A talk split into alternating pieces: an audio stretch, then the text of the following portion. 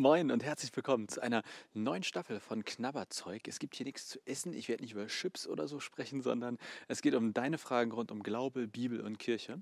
Mein Name ist Jonas Göbel. Ich bin Pastor in der evangelisch-lutherischen Auferstehungskirche in Hamburg-Lobrügge und ich stehe auch hier gerade in einer Kirche. Ich zeige dir das einmal kurz. Also das ist unser neues äh, Videostudio und ähm, ich wink mal dort hinten hin. Du siehst sozusagen direkt vor dir, das ist unser Livestream- und Regie-PC hier für unser Videostudio, in dem ich jetzt stehe und das erste Mal diese neue Staffel aufnehme. Und ähm, ja, es geht hier immer um deine bzw. eure Fragen. Also Ihr schickt mir Fragen rund um Glaube, Bibel und Kirche und ich versuche die in kurz und knapp zu beantworten.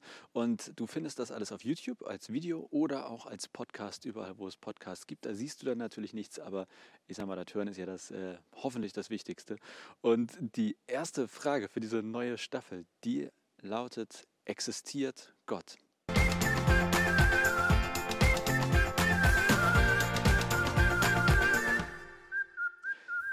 Also existiert Gott eigentlich? Ähm, jetzt muss man eigentlich über zwei Dinge sprechen, nämlich über was ist denn eigentlich Gott und was heißt existieren. Ähm, das sprengt ein bisschen den Rahmen, das umfassend äh, irgendwie jetzt hier zu beantworten. Und ich kann es bestimmt auch nicht umfassend beantworten, aber ich gebe mir mal Mühe oder ich versuche es so gut ich kann. Also, was heißt existieren? Ähm, es gibt verschiedene Konzepte und je nach Wissenschaft äh, wird Existenz sozusagen verschieden beschrieben. Also die Philosophie gibt eine andere Antwort als vielleicht die Naturwissenschaft. Und ähm, es gibt dennoch noch so Dinge, vielleicht habt ihr schon mal gehört, wie Placebo-Effekt, ähm, wo man also etwas wahrnimmt, etwas spürt, wo man sogar wissenschaftlich nachweisen kann, dass es einer sozusagen Kontrollgruppe vielleicht besser geht ähm, obwohl sie gar kein Medikament bekommen haben. Also wo Menschen vielleicht gesünder werden. Ja? Also existiert hier irgendwie der Effekt, obwohl das, was sie genommen haben, erstmal aus wissenschaftlicher, naturwissenschaftlicher Sicht keinen Effekt haben könnte. Äh, das gibt es einerseits und ähm, es gibt auch Phantomschmerzen. Ich weiß nicht, ob du davon schon mal was gehört hast. Also Phantomschmerzen, das würde bedeuten, wenn ich mir jetzt diesen Arm hier, also ich verliere ihn vielleicht beim Unfall oder wird mir amputiert und Trotzdem spüre ich Schmerzen in diesem Arm. Ich spüre Schmerzen, wo keine sind. Wann existiert etwas? Woran mache ich fest, ob es existiert? Ihr kennt ähm, sicherlich, oder nein, nein, nein, nein, ich, ob sicherlich, ich hoffe sehr, dass ihr alle sagen würdet, Liebe existiert. Bestenfalls habt ihr das selbst erlebt. Aber woran macht man fest, dass Liebe existiert? Kann man das messen? Hm, man würde vielleicht sagen, man kann es spüren. Ich würde auch sagen, man kann es sehen an Taten. Also ich kann meiner Frau Trixie sagen, ich liebe dich. Sie kann es hören. Und bestenfalls merkt sie es aber auch an meinen Taten, dass ich sie liebe. Lange Rede, kurzer Sinn. Mit Gott ist das, glaube ich, so ähnlich, dass ähm, es verschiedene Arten gibt, über seine Existenz zu sprechen. Eine mögliche Antwort wäre zu sagen, wenn ich ihn spüre, dann existiert er für mich. So wie ich sagen würde, wenn ich die Liebe spüre eines Menschen, dann ist das für mich der Beweis, dass diese Liebe existiert.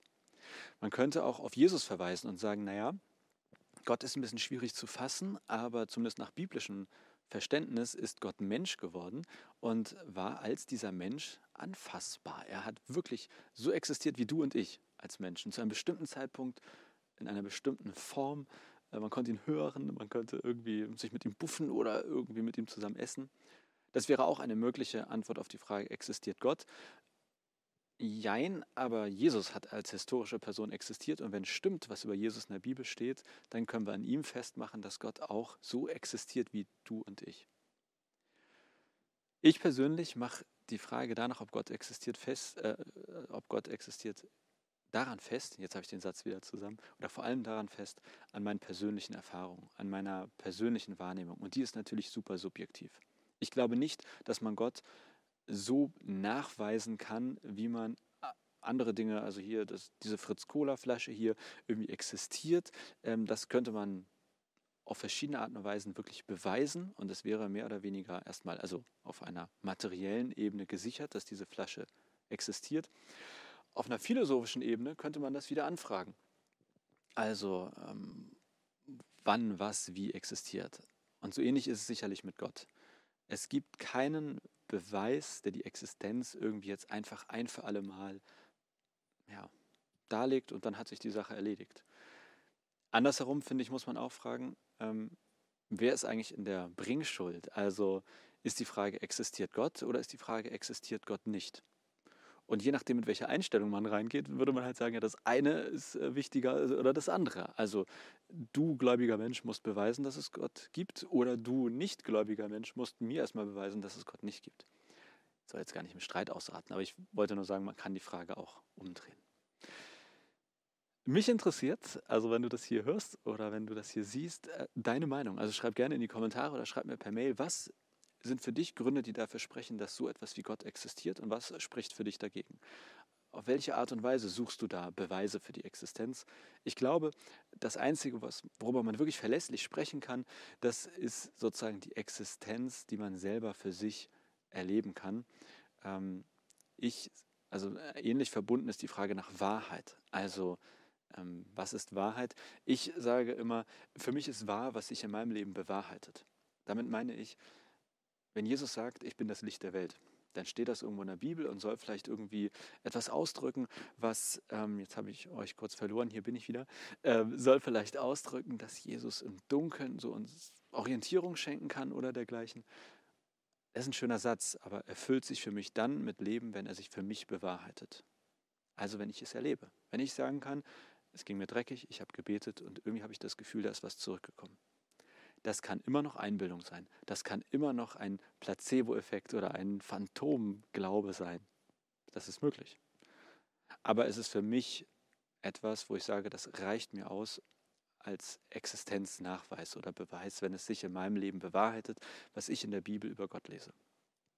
So viel dazu. Ich hoffe, dass äh, da für dich was dabei war. Schreib mir gerne Kritik, Ideen, Anmerkungen in die Kommentare und natürlich darfst du auch immer gerne neue Fragen rund um Glaube, Bibel und Kirche stellen. Und äh, nächste Woche gibt es eine neue Folge hier von Knabberzeug. Und bis dahin wünsche ich dir eine gute Zeit und ähm, gutes Knabbern.